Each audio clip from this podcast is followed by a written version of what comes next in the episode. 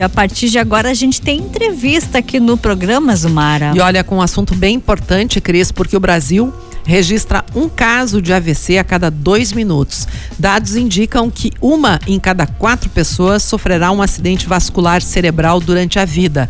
O dia 29 de outubro é marcado como Dia Mundial do AVC e o Café Expresso faz agora um alerta para esse problema de saúde. Estamos recebendo aqui no estúdio Nedi Magagnin, fisioterapeuta e diretora do Instituto Mani e integrante da Rede Brasil AVC. Bom dia, Nedi. Obrigada pela presença aqui no Café Expresso. Bom dia, Zulmara. Bom dia a todos os ouvintes. É um prazer estar aqui hoje de manhã conversando sobre um assunto tão importante, já que domingo dia 29 é o Dia Mundial do AVC. Vamos começar explicando, Nedi, o que é um AVC sob o ponto de vista clínico, não é? E quais os tipos? Então, o AVC é uma doença cerebrovascular que acomete os vasos no cérebro. Ele tem dois tipos. Ele pode ser isquêmico, quando tranca uma veia no cérebro e falta oxigênio. Ou ele pode ser hemorrágico, quando há um derramamento de sangue no cérebro. Aí você vai me perguntar, qual é o mais grave? Depende depende da localização da lesão, da extensão da lesão e também do tempo que a pessoa leva para procurar ajuda na emergência. Existe um perfil de quem tem mais chance de desenvolver esse problema, Nedi? Sim, existem, por exemplo, algumas causas é, que levam também ao AVC e que dão mais chances que isso aconteça, que são as pessoas que têm diabetes, hipertensão arterial, obesidade, dislipidemia, que é colesterol elevado, triglicerídeos elevados, pessoas que são que não cuidam da saúde, não praticam atividade física, é, são estressadas ao extremo. Então a gente diz assim que é importante a gente cuidar da saúde com equilíbrio, seja na alimentação, seja no movimento ou seja no pensamento. No caso da pressão alta, não é? Muita gente tem esse problema, mas é, ela controlada não é uma causa que possa preocupar aí em caso de AVC. Exatamente. Então é importante que é, as pessoas que têm hipertensão ou diabetes ou colesterol e triglicerídeos elevados cuidem com o seu médico, façam as consultas, cuidem da alimentação, tomem os medicamentos. Isso é bem importante, porque às vezes as pessoas dizem assim: ah, eu tomo remédio para pressão alta a vida inteira. Ah, eu vou parar um dia de tomar, ou uma semana, não vai acontecer nada. Pode acontecer. Então é importante que siga as orientações do seu médico, tome as medicações orientadas é, com muita eficiência, assim, com muita atenção. Quais são as sequelas mais frequentes de quem sofre um AVC? Então, Zumara, são muitas, é, dependendo da lesão, né? Mas a gente percebe que assim, as sequelas motoras, por exemplo, um lado inteiro paralisado, o lado direito paralisado, aí o AVC aconteceu do lado esquerdo do cérebro e a pessoa tem, por exemplo, alteração na fala. Então, são as afasias, que é a dificuldade de compreender, a dificuldade de mexer o braço, a dificuldade de caminhar. Essas são as mais frequentes. Bom, e tem como recuperar uh, com algum procedimento uh, esse tipo de, de, de situação, Nedi?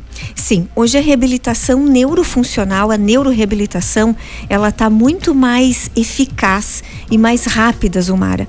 Hoje a gente tem algoritmos prontos, assim, de reabilitação que nos ajudam a direcionar o tratamento que é personalizado.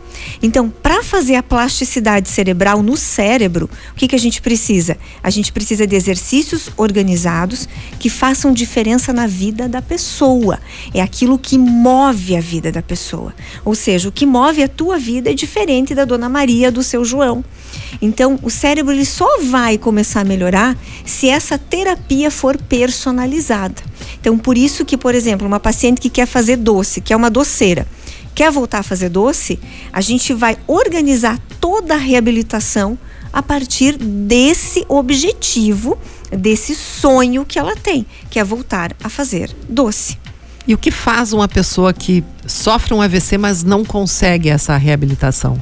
Então, aí é bem importante que hoje existem orientações, até na internet existem orientações é, boas que a família pode seguir, porque isso é fundamental, Zumara. Existe a plasticidade negativa e a positiva.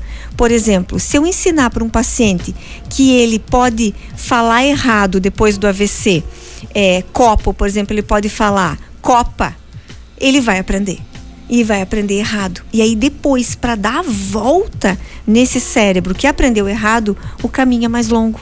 Hoje a gente tem tecnologias para isso. Tem tecnologias que nos ajudam a potencializar a reabilitação, a deixar ela mais rápida. Mas a orientação para a família é fundamental desde a hora que sai do hospital. Bom, o Instituto Humane está realizando a campanha AVC prevenir, socorrer e reabilitar. Eu gostaria que tu nos falasse a respeito. Então, esse mês todo, mês de outubro é o mês do AVC, e domingo nós estamos lá no Shopping Passo Fundo, dia 29, das 15 até as 20 da noite, com ilhas, uma ilha de orientação, uma ilha de prevenção, uma ilha de socorro, né? Como ver que a, a, pessoa está tendo AVC, o que fazer, uma ilha de reabilitação e uma de adaptações. Porque a gente diz assim, que o paciente ele dificilmente vai melhorar 100% de um AVC, Zumara. E aí a vida é agora. A pessoa, mesmo estando 80, 90%, pode ir até a padaria, pode até o mercado fazer suas compras, pode voltar a trabalhar, inclusive.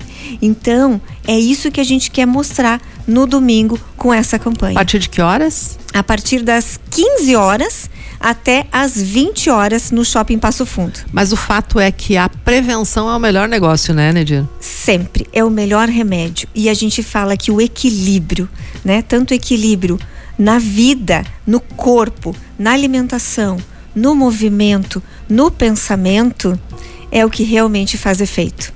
Muito obrigada pelas explicações. Entrevista aqui na Rádio PF, Nedim Magagnin, fisioterapeuta e diretora do Instituto Humane, integrante da Rede Brasil AVC. Tenha um bom fim de semana. Muito obrigada pela oportunidade. Um abraço aos, aos ouvintes. Esperamos todos vocês no domingo, lá no Shopping Passo Fundo. Um abraço.